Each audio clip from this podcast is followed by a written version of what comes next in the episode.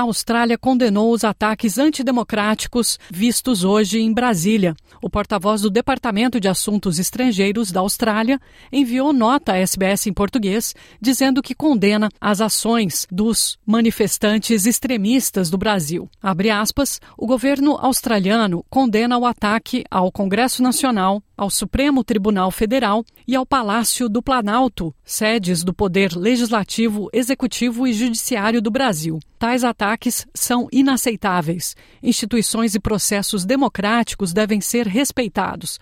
Aderimos ao apelo do presidente Luiz Inácio Lula da Silva para o retorno à normalidade, à paz e à estabilidade, disse o porta-voz do Departamento de Assuntos Estrangeiros. O DEFAT, como é conhecido aqui na Austrália, também ofereceu ajuda pela Embaixada da Austrália no Brasil a qualquer pessoa que tenha cidadania australiana e que precise de assistência consular.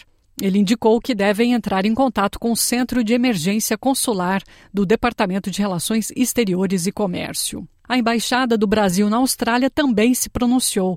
Falando à SBS em português, o embaixador Maurício Carvalho Lírio disse que faz dele as palavras do chanceler Mauro Vieira. Aspas, hoje assistimos no Brasil a atos de vandalismo e de ataque à democracia. Mas a democracia brasileira é sólida e os mecanismos de proteção estão vigentes. O embaixador também citou a nota oficial do Ministério da Justiça e Segurança Pública, que diz que, abre aspas, as forças de segurança estão em conjunto e haverá reforços para retomada e garantia da ordem pública. O Ministério da Justiça e da Segurança Pública garantem que não haverá conivência com o crime e que todos os responsáveis responderão na forma da lei.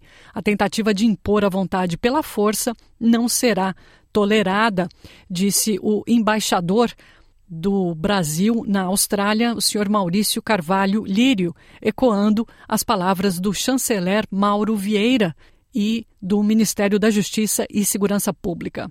Nas redes sociais na Austrália, as reações também foram de apoio ao governo Lula. Muitos identificaram o governo trabalhista dos dois países. Os jornalistas do site Media Analyst OS disseram no Twitter que, abre aspas, o que aconteceu no Brasil é mais uma prova de quão importante foi a vitória eleitoral de Anthony Albanese, do Partido Trabalhista Australiano, para o nosso país.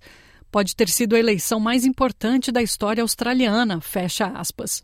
Muitos também lembraram nas redes sociais aqui na Austrália que os movimentos de extrema-direita que existem no Brasil também existem na Austrália. Lembraram, por exemplo, os protestos antitrabalhistas, principalmente em Melbourne, contra o governador Daniel Andrews durante a pandemia da Covid-19.